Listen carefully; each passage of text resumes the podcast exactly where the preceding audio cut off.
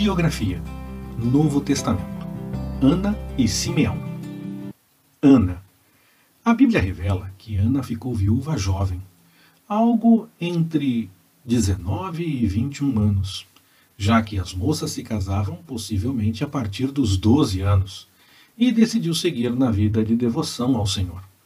Ela poderia se casar novamente, mas não seguiu esse caminho.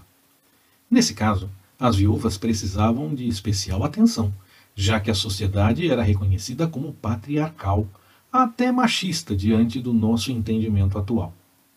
Um dos dízimos que a lei definia ia na direção desse cuidado. Servia ao Senhor noite e dia, com jejuns e orações. Teria chegado na mesma hora que Simeão e reconheceu a revelação do Senhor a respeito de Jesus, agradecendo ao Senhor pela redenção que se aproximava.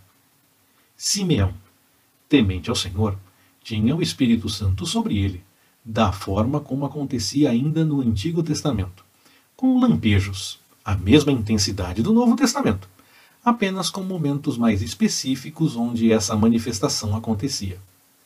Depois do Pentecostes, em Atos dos Apóstolos, a profecia de Joel se confirma e o Espírito é derramado sobre toda a carne. Simeão, cheio do Espírito, entendeu da parte do Senhor que ele não morreria antes de ver o Messias prometido. Ele reconhece o Messias na criança que fora levada para a circuncisão, em Jesus, e louva ao Senhor, agradecendo pela confirmação de que ele veria o Messias, revelando o que o Espírito a ele falava, reconhecendo o agir do Senhor na história.